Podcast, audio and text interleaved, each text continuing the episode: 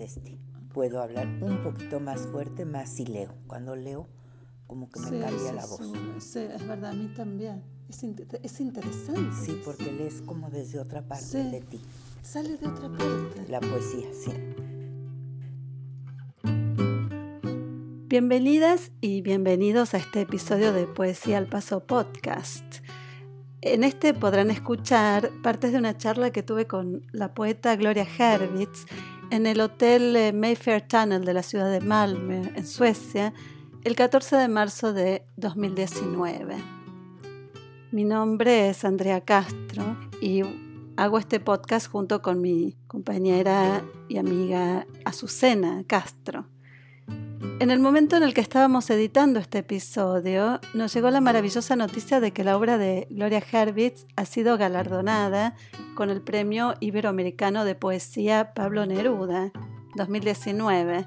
Así que aprovechamos esta ocasión para felicitarte, Gloria.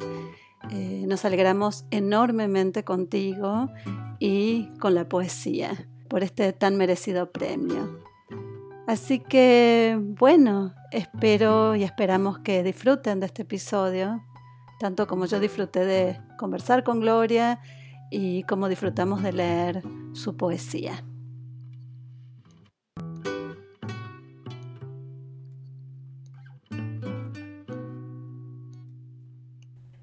Un poco que te decía ayer, ¿no? Cuando leo y pienso en tu poema, eh, hay algunas como palabras que me surgen, ¿no? Y una de ellas es la voz, otra es eh, el fluir o lo que fluye, ¿no? Y otra es la palabra.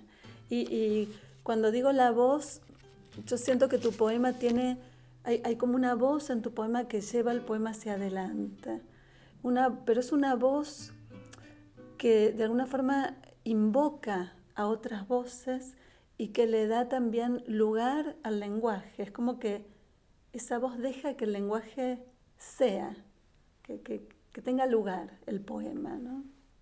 Y eh, bueno, y, eso, me gustaría que comentes un poco cómo, cómo es el tema ese de la voz en tu poesía, cómo lo piensas, cómo lo sientes. Lo fui descubriendo poco a poco porque las primeras partes siempre pensé que estaba escribiendo algo totalmente, cuando hice uno totalmente nuevo, que era otro libro de poesía, otro pequeño libro de poesía, con otro tema. Y me tomó mucho tiempo a mí, a mí también, darme cuenta que aunque ciertamente hay cambio en los temas, la voz que lleva el poema, había una voz que, que va, hay una voz, no había, hay una voz que va llevando el poema constantemente y que efectivamente se bifurca en otras, como que introyecta dentro de sí voces que, que uno ni sabe qué trae, pero que por lo visto están, como por ejemplo esas abuelas con las que de pronto dialoga la voz, una prácticamente inventada porque nunca la conocí, la mamá de mi papá. Eh, también siento que uno de, digamos, uno de los principales interlocutores de esa voz es la madre. Mm. Esa es una presencia bastante constante y es solamente no sé en qué momento del poema, en que esa, esa presencia, esa voz que está hablándole a esa madre que a veces contesta, por así decir, y a veces no, este, empieza a diluirse porque el poema, igual que mi propia vida, empiezan a agarrar otro camino. Sí, porque tu poema es es como un, no sé, a veces lo pienso como un animal, ¿no? Es como una vida en sí, eh, que todo el tiempo se va transformando, o sea, se, ha ido transformando a lo largo de 40 años y también en la lectura se va transformando, ¿no? Pasan nuevas cosas, hay como un fluir eh, donde de ratos la voz sale como de a borbotones y de ratos sale como con cuentagotas, ¿no? Eh, Y hay una parte que estábamos mirando ayer donde entra una voz, eh, esa voz que dice, ¿no? También hay una voz que entra como enseñándote algo o enseñándole algo a la voz. ¿O cómo describirías esa voz que entra hacia, creo que es hacia el final del poema, ¿no? Es hacia el final y yo creo que esa voz que dices, y eh, quizás casi fue solo allí que, mm. que tuvo esa presencia tan, tan fuerte, tan casi corporal, diría yo, ¿no? Pero quizás es allí y en lo poquito que sigue después, porque aún el epígrafe que es de este Ravi Susha que existió, que en español el nombre, alguien una vez me dijo, se oye feo, Susha, casi ah. parece que sucia o algo así, me lo llegaron a decir.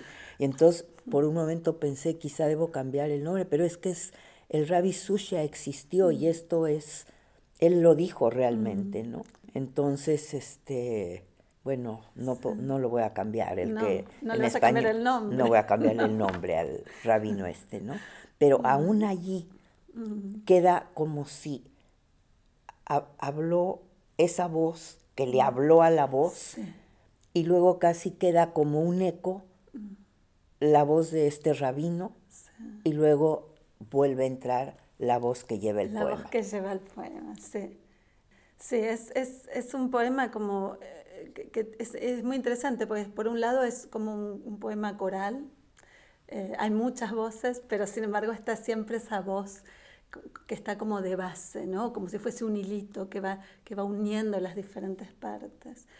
Em, bueno, hace 40 años que estás trabajando con este poema. Pues mira, la verdad creo que son 42. Bueno. No 40, no, 42. cuentan, 42. 42 años, sí, porque para mi sorpresa, muy, o sea, casi ahorita, por decir, o sea, casi en estas últimas semanas, últimas ocho semanas, vamos a decir, no creo que más, todavía hubo pequeñísimos ajustes que le hice al poema, mm. raros, porque en esta ocasión regresaron algunas líneas que había yo quitado en la última versión, digamos, y que empezaron a llegarme a la mente porque quiero hacer una aclaración. Yo no ando viendo mi poema. O sea, no podría casi para decir, no, no, no lo, no lo aguantaría estarlo viendo. O sea, no. Incluso tengo como disciplina, casi, no me, no me sé partes de memoria ni nada, no me lo sé de memoria.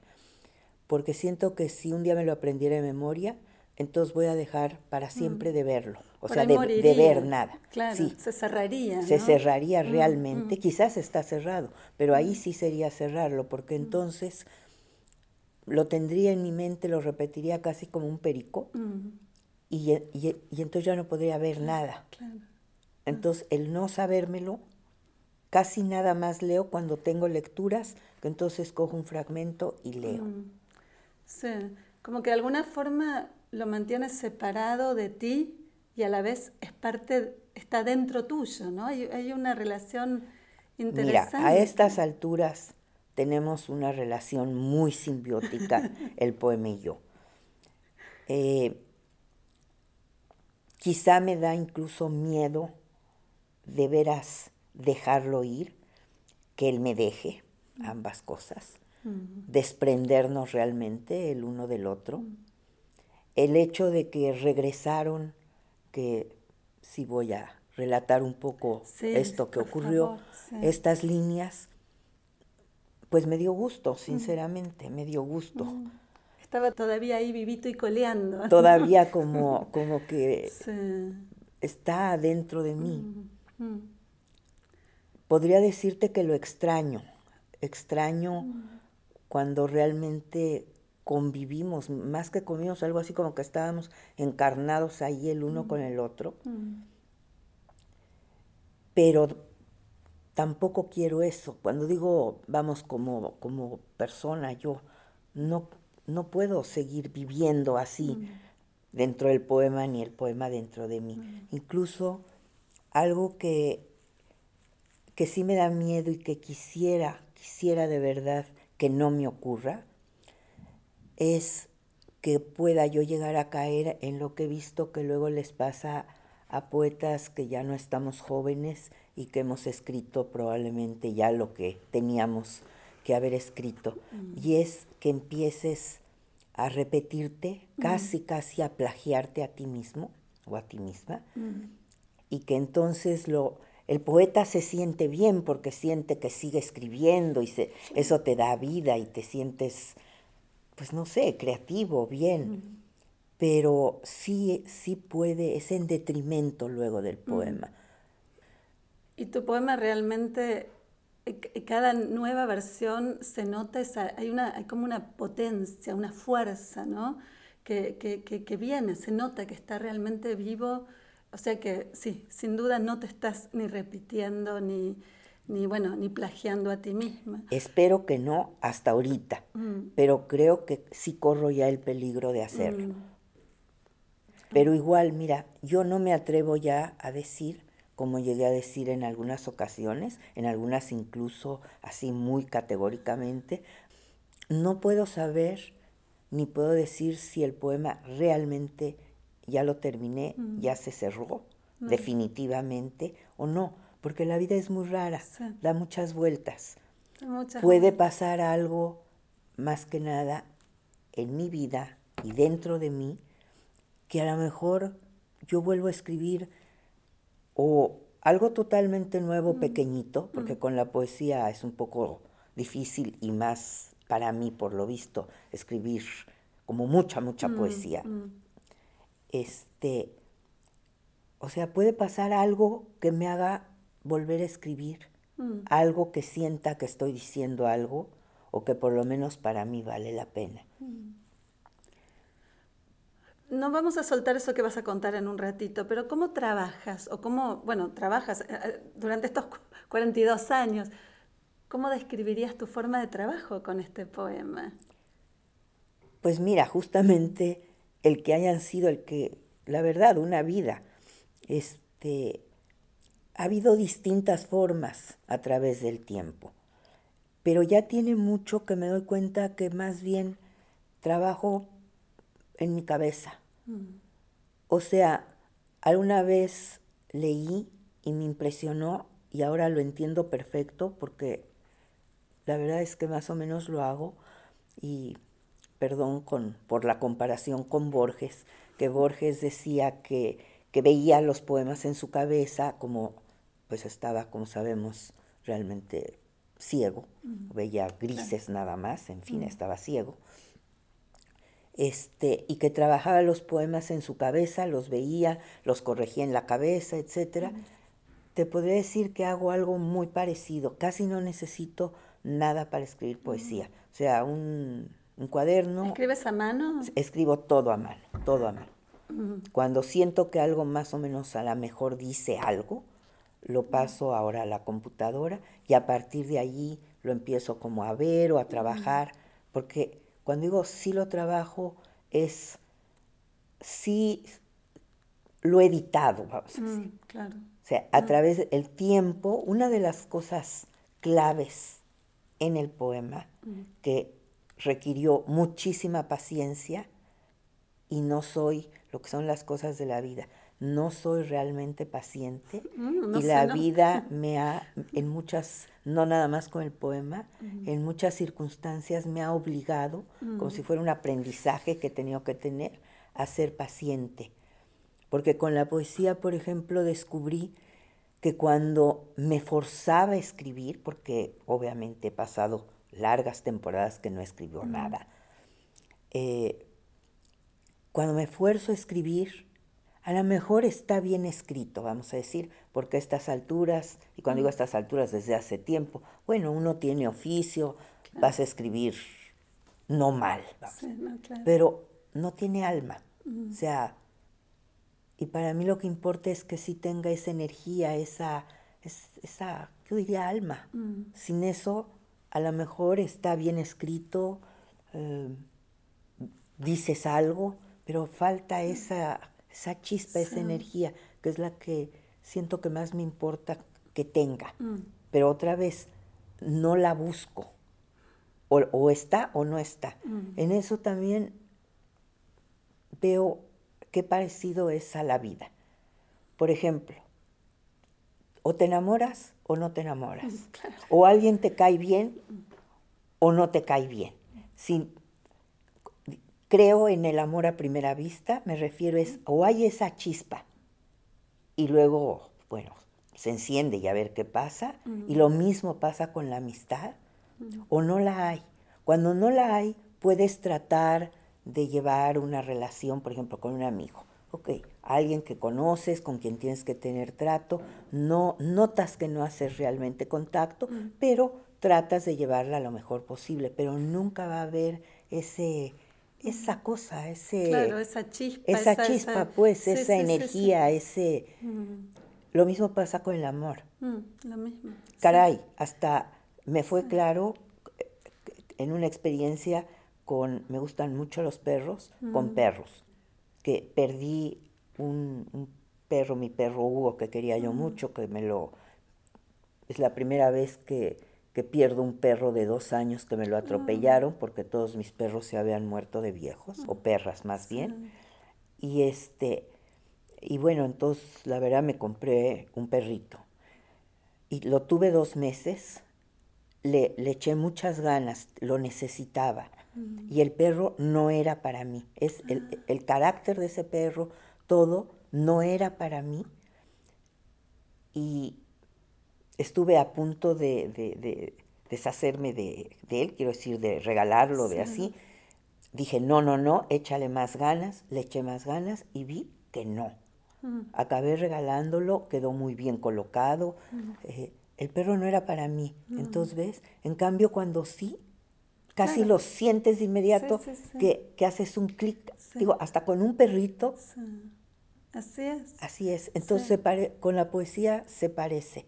A veces siento como que sí, que ahí está. Y otras, por más que la busco, por más que quisiera tenerla, no la tengo. No. Y entonces en esas épocas, cuando sientes eso, ¿no escribes o...? No, no escribo nada. He pasado a veces años sin escribir mm. nada. Por eso también, a través de tantos años, solamente tengo esto. Claro, para llegar a esto tengo como 80 cuadernos de verdad, escritos así, porque digo, escribo a mano, en los cuales pues ahí están semillas o de ahí salió, ha ido saliendo el poema. Y claro, y solamente, como dices tú, solamente eh, tienes esto, pero hay todo un trabajo de, bueno, de muchos tipos, ¿no? Pero también como de depuración, ¿no? Que es un poco hablábamos ayer, como este último, esta última versión es del, publicada en el 2018 eh, y aún en esta ya estás haciendo nuevos, están pasando nuevas cosas, podríamos decir, ¿no? Pero para esta versión también hubo, tú hiciste todo un trabajo de, depuración, ¿no es cierto? De, sacaste me, me pasó esto que fue como un verdadero regalo. Tuve, yo creo que terminó apenas hace quizá como un año y, medio máximo. Mm tuve unos dos años, dos años y pico, la época más creativa de, todo, de toda mi vida. Mm. Y escribí en, igual en un lapso de tiempo corto, realmente corto, como 120 páginas de un poema que actualmente tiene 266. O sea, y estaba tan metida en el poema y el poema tan dentro de mí que también empecé a tener una lucidez con todo el poema que no había tenido antes, pero que más que nada también el tiempo me parece esencial, la depuración que puede implicar el dejar pasar el tiempo, porque te necesitas a veces distanciarte realmente de tu texto para poder regresar y verlo casi como si tú no lo hubieras escrito. Y, es una de las únicas maneras en que de pronto ves hasta igual donde, hasta donde es posible, ves. Porque uno tiende a enamorarse de lo que uno escribe. Generalmente incluso lo último que escribiste es lo que más te gusta y lo que te parece mejor, porque es, tú estás más cerca en ese momento de eso. Entonces, es el tiempo el que, el que, en mi caso, sí me ayudó mucho a darme cuenta de cosas, pero también el tiempo tiene su otra cara, casi de trampa, y es la costumbre que es mm, una de las cosas, la costumbre tiene una fuerza increíble. Las rutinas, las manías, la costumbre tienen mucha más fuerza de la que nunca nos hemos dado, quizá no nos damos cuenta. Porque el tiempo también hace que te acostumbras a que una cosa es de determinada manera y ya no la ves. Como por ejemplo, digamos, compras, te regalan un pintor, un amigo pintor, te regala un hermosísimo cuadro. Y al principio lo ves mucho, sientes que, quién sabe qué le dio a, ese espacio, le da una vida nueva, eh, le da más luz o, lo oscurece o lo que sea. Y pasa un poco de tiempo y dejas de ver el cuadro. ya no lo ves. Ya no lo ves, realmente ya no lo ves. Y el cuadro sigue allí y a lo mejor llega un momento en que el cuadro ya está ni te dice nada y te cansó, pero ni cuenta te has dado que te cansó porque dejaste de verlo. y te atreves de pronto a quitarlo y de pronto dices, ay, qué bonito, se abrió el espacio, entró la luz, ¿cómo pude tener ese cuadro ahí tanto tiempo? Entonces, en esa época que estuve, por un lado, de escribir mucho y luego trabajar también eso que escribí, quiero decir, es como que salía a borbotones, pero pues no todo lo que salía valía la pena. Eh, tuve esa lucidez de poder ver cosas que había escrito hace mucho y que de repente dije, pues es que esto casi no, no le hace falta al poema o realmente no dice.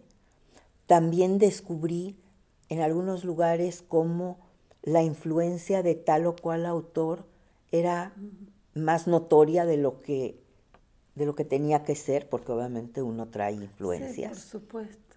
Y también de repente sentí, es que no necesito esto, el poema ya no lo necesita, lo necesitó, pero ya no lo necesitamos, ni el poema ni yo. Entonces, no estaba mal realmente, pero ya no, ya no nos hacía falta. Es como a lo mejor el cuadro, a lo mejor era un cuadro bello, pero de repente a lo mejor está más, mejor ya sin el cuadro o pusiste un hermosísimo florero, que el florero con el cuadro en lugar de bien ya es como, como que mete ruido demasiado, ¿no? Así, algo semejante mm. me pasó con, más que nada en, esta última etapa, mm. en que yo creo que le hice algunos de los cambios más importantes, más significativos del poema y que además de verdad siento, eso sí siento, que así así tenía que ser, así tiene que ser, y que fue casi el poema el que lo pidió. Pero necesité casi una vida para, para, para aceptar lo que el poema me estaba pidiendo. ¿Quisieras contar más concretamente cómo te lo pidió? Porque creo que me contabas ayer algo y creo que es lo que querías contar antes, ¿no? Mira, primero pasó esto. El poema estaba listo ya para irse a la imprenta, ya estaba la maqueta, todo. Conservaba sus distintas partes, o sea, tenía, creo que en ese momento ya tenía nueve partes. Entonces cada parte tenía un subtítulo, un epígrafe y otra vez la costumbre. Como que así era, como que el poema tenía comas, tenía mayúsculas, o sea, estaba puntuado. Y de repente, en una especie así casi de flashazo, supe, de verdad supe, o el poema me pidió que le quitara todo eso, como si tenía que dejarlo ir, tenía que dejarlo fluir, libre, libre, ya. Mm. Y quité todos los todos los subtítulos que de repente lo hacían casi como capítulos, porque en su momento pues hasta habían sido lo que yo llegué a pensar otro libro, que es que sea un poema aparte, ¿no? Y de repente no, ya para entonces sabía yo que era un solo poema y, estos subtítulos y luego su epígrafe de la manera como estaba, haz de cuenta que fueran diques. Y entonces de repente como que ya, ya no necesito, bueno, eran las dos cosas, atreverme a quitar los diques y algo así como dejar que el poema se, se desparramara, se derramara y dejarlo fluir libre, libre, libre. Entonces quité todo eso, eso fue una.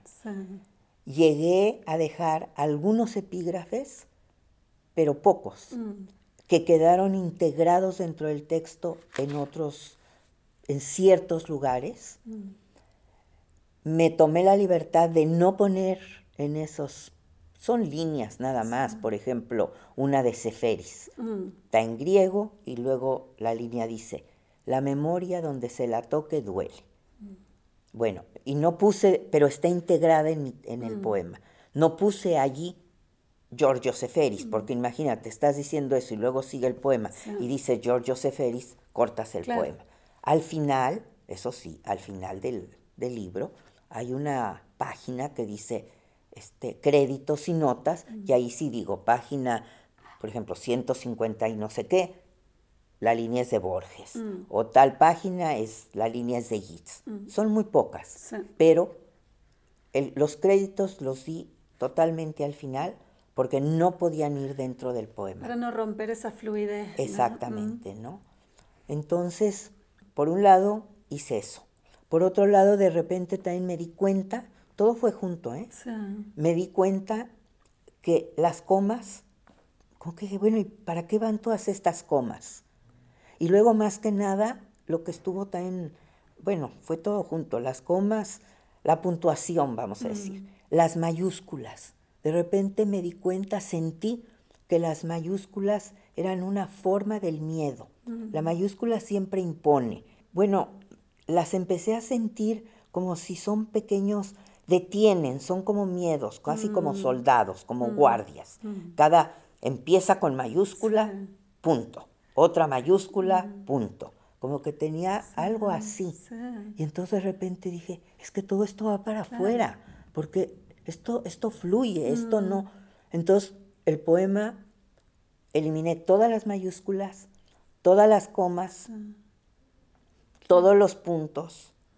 Solamente dejé de puntuación, las interrogaciones, porque el mm. libro está lleno de preguntas de las que generalmente no tienen respuesta, y mis preguntas sí son muy preguntas. Sí, muy importantes, ¿no? Para, la, para ese ir hacia adelante del poema. Probablemente. Mm. Entonces, las dejé incluso muy, como se escriben en mm. español, la que se abre y la que se cierra. Comento esto porque recuerdo que me llamó la atención hace muchos años que Neruda nada más en sus preguntas la cerraba al estilo americano, mm. o bueno, como se usa en inglés, que no, no ponía el signo de interrogación del principio. Y por ejemplo, yo necesitaba, mm. el poema necesitaba las interrogaciones como van en español. Mm. La otra cosa que también en algunos momentos el poema necesita, me pedía, necesitó, fue los dos puntos. Solamente está con mayúscula, se entiende cuando, por ejemplo, en algún momento digo la Virgen de, Virgen de Guadalupe, la Virgen del Cobre, bueno, Virgen de Guadalupe pongo con mayúscula, o sea, nombres. Aunque el único nombre que menciono en todo el poema es el, el de Minana Lupe, en que me atrevo a nombrarla. No hay nombres, no, hay nombres. No hay madre, hay abuela, hay tías. Sí, pero, no, no, no, es la, la tía Juana, no es este, nadie tiene nombres. Mm. Entonces, solamente me salió, que además realmente mi nana se llamaba Lupe, mm. y me salió poner mi nana Lupe. Claro, el nombre Lupe lo puse con mayúscula. Claro. Y luego hay una pequeña parte, eh, poco antes de la última parte, la que cierra el poema, lo que algún día se llamó septiembre, que yo creo que fue de las partes más extrañas, por lo menos para mí, escribirla, porque en primeras la escribí prácticamente de un tirón y de verdad allí sí puse la palabra casi cada página. Es brevísima, son como cinco páginas en las cuales algunas tienen dos, tres líneas. Eh, dice dos puntos. Y ahí sí sentí que no era la voz que llevaba el poema, sino que a esa voz, que igual, aunque se bifurque y aunque de repente parece que habla la abuela o habla otra abuela o la madre, o en fin, porque a veces habla la madre, a veces la voz interroga a la madre, o le exige, o le demanda, o, le pide. Aquí de repente era otra voz, y de verdad sentí a riesgo de que se oiga, no sé, que a lo mejor no, no, no debe uno decirlo, de verdad sentí que era la palabra la que estaba hablando y esos cuantos dice van con mayúscula mm. porque no era esa voz familiar. Mm. No, justamente. No era esa voz que de algún modo es mi voz, pero no mm. es mi voz, porque es la voz que, que, uno tiene con la que uno escribe poesía, sino que aquí de repente era otra, voz, que además casi contestó algunas de las preguntas o me dijo algunas cosas. Es muy potente esa parte. Importantes. Cuando digo importantes, o sea, me fueron de veras dichas. Mm. En lo demás casi la voz es la que va diciendo. Pero aquí de repente a la voz le dijeron. Sí, sí, como una, esa parte es como, hay como una solemnidad, ¿no? Una, es hay un silencio también alrededor de esa parte que es eh, impactante cuando uno lo lee y cuando uno lo lee en voz alta también. Mira, si quieres lo leo. Sí, por porque creo que, lo, lo, podemos explicar mejor leyéndolo. Empieza aquí. Es que no hay nadie, nadie, ni siquiera yo, cálido, apasionado cuerpo, no me dejes. Dime qué hago con todo este miedo. ¿Qué hago? Dice, tienes que regresarte a ti, tienes que regresar. Dice, estás en la belleza de estar viva en esta tu vida. Aquí en tu cuerpo, aquí están tus alas dice, ¿por qué te dices que no sientes ya pérdida en perder tu vida? ¿Por qué te dices esa mentira? Deja que llegue a ti la palabra, déjala significar el nombre, déjala oscura y silenciosa. El nombre no se nombra, se nombra su presencia, su eco, su resonancia. El nombre no se pronuncia. Deja que la palabra fluya. Deja que se filtre en sangre. Déjala desangrarse en ti. No la indagues, no la preguntes. Déjala ser, déjala nacida, déjala latiendo, muda como el nombre de Dios. Lávala, límpiala, santifícala. Es ella la que te guía hacia ella mírala de frente, está adentro de ti. Sábete que está bendita, sábete que no es el fruto de tu vientre, sábete que está en todos y es de nadie, sábete que te ha bendecido. Dice, no sabías el amor, ahora lo sabes. Esa es la respuesta que buscabas. Dijo, yo soy la palabra, yo soy la que nace naciéndose de sí misma. ábrete para que te llene de mí. Ábreme tu sexo, ábremelo y siente cómo penetro y te fecundo. Ábrete al placer de estar preñada de lo que no puede decirse y que ahora sabes. Siéntelo, deja que te inunde. No tengas miedo, estoy aquí, aquí en ti y contigo. Gózame y goza tu vida, la única y tuya y de ti para ti. Esta es la única eternidad que tendrás nunca. Date a luz a ti misma, empújate hacia afuera y nómbrame. En esta última, pues, versión que quedó del libro, en la cual, como te digo, tiene como 120 páginas más, pero también quité muchas cosas. También hay algo que sí quiero decir que me parece importante que luego le puede pasar a uno eh, cuando escribes. Había una parte del poema que a mí, la verdad, me gustaba. Solía mucho leer de allí en lecturas. Era la que está en Leteo, que antes se llamó Leteo. Obviamente ya quedó allí integrada sin... Bueno, pues esa fue la que más Cortes sufrió. En esa hubo varios fragmentitos que de pronto me di cuenta que realmente no decían mucho nada, que eran demasiado descriptivos, demasiado narrativos. Entonces, de verdad que me he dado cuenta que el poeta es el menos indicado para hablar de su obra, para juzgarla, porque muchas veces te gusta algo porque tiene que ver más contigo que con el poema. Eso me pasaba con Leteo. Pero luego también pasó una cosa muy recientemente. Digo, corté no nada más en Leteo, algunos fragmentos, de plano sentí lo que acabo de decir, que no le agregaba nada, que eran muy narrativos, etc. Y digamos que traía yo el cuchillo filoso y chas, chas, corté y corté.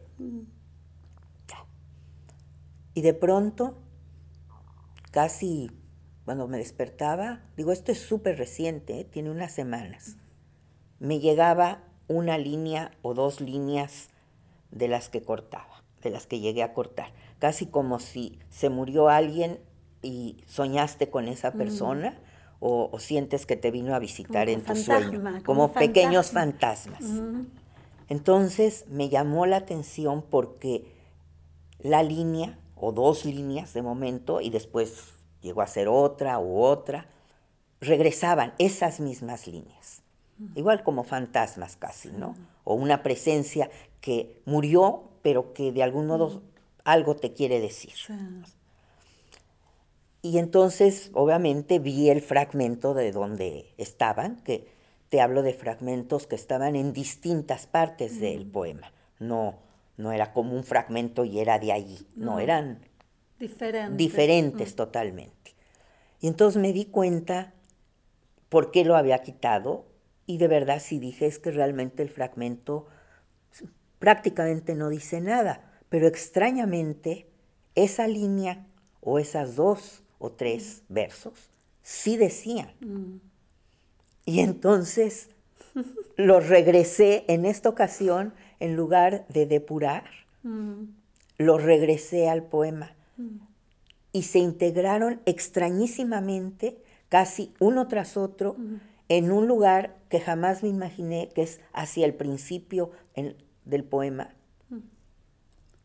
Y venían de diferentes partes y se unieron yo siento que bien. Muy bien, sí.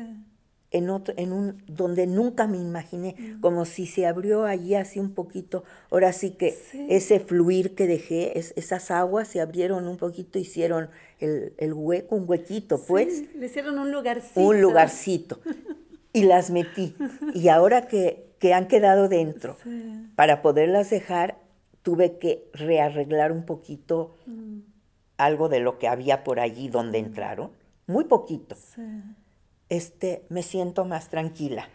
Y obviamente ya no las traigo en la cabeza. Entonces, en ese sentido, por eso digo, trabajo, trabajo en mi cabeza. Mm. Luego puedo estar mucho rato así como quieta, como así, y ni siquiera es que estoy trabajando, no sé, como si mm, me han dicho, mm. este, bueno, mi nuevo marido, porque estoy recién casada, que, que luego me disperso así, y yo creo que me disperso en mi cabeza porque una parte de mí está conectada casi mm. constantemente, yo diría con el poema. Estás escribiendo de alguna manera, es como una... Es, bueno, o estás no sé, en diálogo, o bueno... Hay algo, porque sí, efectivamente, mm, este, está. Mm. ¿Te gustaría leer esa nueva? Lo voy a leer porque es muy breve y es...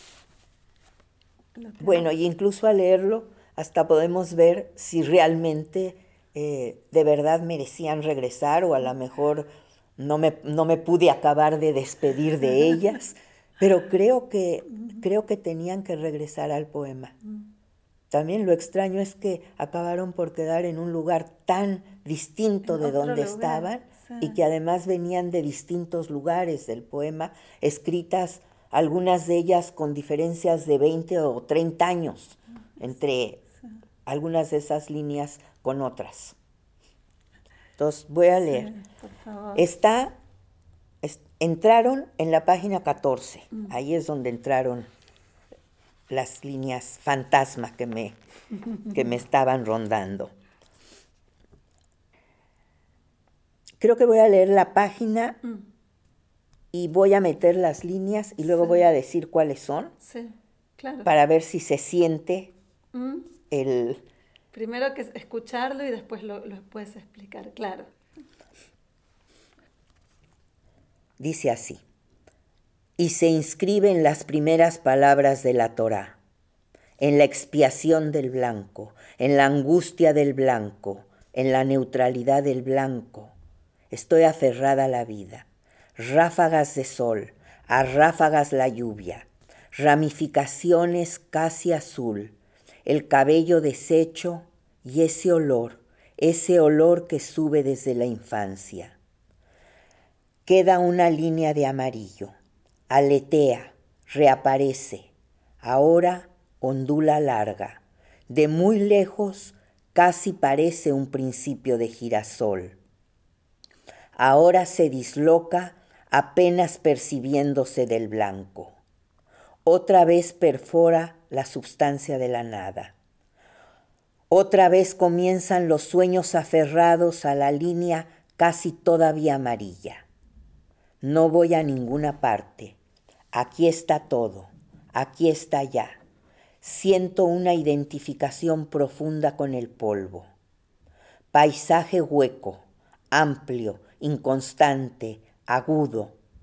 No puedo atravesar el aire comienzo a vivir de brisa. Quisiera rezar y no sé rezar, ni siquiera sé qué es lo que quiero decir. Todo está negándose, no hay bordes, hay apaciguamiento, hay lo que no entiendo. Y es que yo no inventé a esa muchacha, ella forzó su existencia dentro de mí. Oscurísimas rosas germinándose en la memoria, abriéndose a la exuberancia del olvido. Las mujeres trenzándose los cabellos, perfumándose las axilas, el olor del sexo madurándose y en las juderías altas y bajas escondidas en las mañanas de Segovia, los romances de las niñas judías y los caballeros cristianos todavía acechan desde los puentes.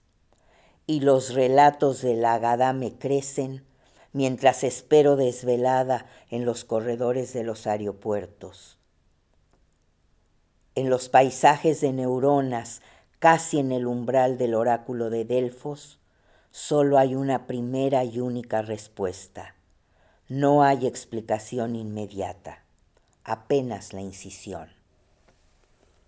Bueno, las líneas fueron, después de no puedo atravesar el aire, comienzo a vivir de brisa, antes seguía, en las regiones donde las mujeres trenzan sus cabellos castaños y perfuman sus axilas, en esas regiones donde el olor del sexo madura y oprime las tardes, lo decía, en las juderías altas y bajas, etc. Entonces, después de comienzo a vivir de brisa, es donde entró, quisiera rezar y no sé rezar, lo que acabo de leer. Y tuve que modificar para que se pudiera juntar, que quité, porque también de repente dije, pues es que en las regiones, ¿cuáles regiones? No tiene mayor importancia. Quité lo de las regiones y lo, lo cambié así, eso, ¿no? Las mujeres trenzándose los, o sea, eso quedó, pero un poquito cambiado. Las mujeres trenzándose los cabellos, perfumándose las axilas, el olor del sexo madurándose. Antes en eso decía, en esas regiones donde el olor del sexo madura y oprime las tardes. Sí me gustaba lo de que oprime las tardes, pero la verdad creo que es innecesario, que está mejor simplemente el olor del sexo madurándose. Es más que suficiente. Eso fue lo que incluí. Lo he leído, creo que va, podría yo estar equivocada, pero esas fueron las líneas que, que me llegaban y que, y que que llegaron de diferentes partes de diferentes partes de diferentes partes algunas con enormes distancias en años enormes distancias digo de unas a otras a lo mejor llegaron a pasar de verdad 25 30 años y de repente se juntaron o las ahí mm. las junté, pero como que el día que, vuelva a poderse publicar el poema, mm. este quedarán incluidas. Y esto es como también una metáfora también de, lo que son las migraciones, ¿no? Así, las líneas... personas que vienen de diferentes lugares, las que están ahí tienen que hacerles un lugarcito. Es, es, muy bonito. Bueno, en ese sentido, mis migraciones ciertamente eh, tienen que ver, el, título acabó por quedarle y el título tuve que escogerlo la primera vez que publicaron el Fondo de Cultura Económica, lo que entonces eran tres partes, y me dijeron, busca un título porque no se va a publicar con el título de Shaharit, que era lo primero que escribí, ni de Yiscor, y lo tercero que tenía era Leteo, que además también yo lo sentía todavía entonces como, como que estaba bien que estuvieran juntos, pero eran para mí tres eh, poemas, cuando digo poemas más o menos larguitos, pero separados. Claro, tres cosas tres separadas. cosas separadas, diferentes, que estaba bien que convivieran, pero ni se me había ocurrido que en realidad eran parte de lo mismo. Entonces me dijeron, busca un título porque no vamos, no, digo, podía haber escogido Leteo, pero no era. Fue muy rápido. Ese mismo día que me pidieron el título para la tardecita, antes del anochecer, de pronto supe así, sentí que se podía llamar migraciones. Y ahora me doy cuenta que de verdad eh, le vino bien, porque el libro tiene migraciones reales hacia afuera, migraciones más que nada para mí adentro de uno, porque conforme va pasando tu vida te das cuenta cuántas migraciones has tenido dentro de ti, cuántas distintas etapas, cómo van cambiando prioridades en la vida, etcétera. Y también migraron muchas veces páginas enteras líneas, bueno, digo líneas, son versos realmente, ¿no? versos, de un lado a otro. También aún en el tiempo dejó de, el, poema no tiene un orden cronológico. De hecho, el poema donde creció no, no fue creciendo así cronológicamente. El poema de repente creció casi de la panza. sí, muy orgánicamente. Sí, extrañamente porque, bueno, cuando una mujer cuando uno va a, dar a luz, la panza tiende a estar más hacia abajo. No, mi poema creció un poco más de la parte de la panza más de arriba. Para arriba. Quiero digo para arriba porque fue más hacia el final, pero cuando iba hacia el final, todavía no en, lejos del final. En eso, sí, extrañamente. Lo que fue la primera parte sigue siendo la primera parte y lo que un día se llamó septiembre, que sí sentí siempre que era el final, sigue siendo el final. Tengo la impresión que si siguiera escribiendo, eso va a quedar. No tengo más que este largo poema, no tengo dos, tres libros de poesía, tengo un solo poema y corro de verdad el riesgo que por quererle poner más, por esa necesidad de ese hacer más, escribir más, porque estamos, estamos todos eh, metidos, este, mm. inmersos en una época, desde hace ya tiempo, de el más. Eh, por ejemplo, escribir muchos libros, mm. este, tener mucho, si tienes una compañía, hacerla crecer mucho. Vivimos mucho con... Mucho y rápido. Mucho y rápido, ¿no? Vivimos en una época de, rápido. Mm. Y digamos que, que esto casi sin querer se fue en dirección opuesta. Sí, este poema en ese sentido, también en ese sentido es radical porque dedicar tu vida a un poema, si bien... Que nada más tiene, a fin de o sea, 42 años para tener 266 páginas mm, escritas. Y tú dices que lo importante, lo importante que es dejar pasar el tiempo, ¿no? Porque es lo que ha permitido que este poema Eso lo puedo decir, pero eso lo puedo decir ahorita. Claro. Que fue, qué importante fue el tiempo, pero también lo que dije. Claro que también la otra trampa del tiempo, la costumbre, ¿no? Te acostumbras a, y ya no ves. Mm. Pero igual, sí. no, no. La verdad sí necesité echarme mm. prácticamente toda mi vida para poder dejarlo mm. como lo he dejado, que es por lo menos lo mejor que puedo. Que tan bien o no, nunca lo sabré. Uno nunca sabe. Con la poesía uno nunca sabe. Y sí siento y voy a sentir siempre que la poesía es algo muy extraño en este sentido. Es un regalo, pero es un regalo que se le da al poeta con la condición de ser dado. La poesía se da para ser dada. Mm. Es lo que sí, como que he sentido. No, no, no es exactamente tuya, aunque tú la hayas escrito. Mm si la pudiste escribir, es para darla. Bueno, muchísimas gracias Gloria Herwitz por esta hermosa conversación, por tu poema maravilloso que hace pulsar los corazones cuando uno lo lee. Eh, bueno, Mira, este, querida Andrea, gracias, pero lo que te digo puede ser muy cierto. A lo mejor hace pulsar corazones ahorita, pero a lo mejor dentro de 30 o 50 años ya no hace pulsar nada, ¿ves?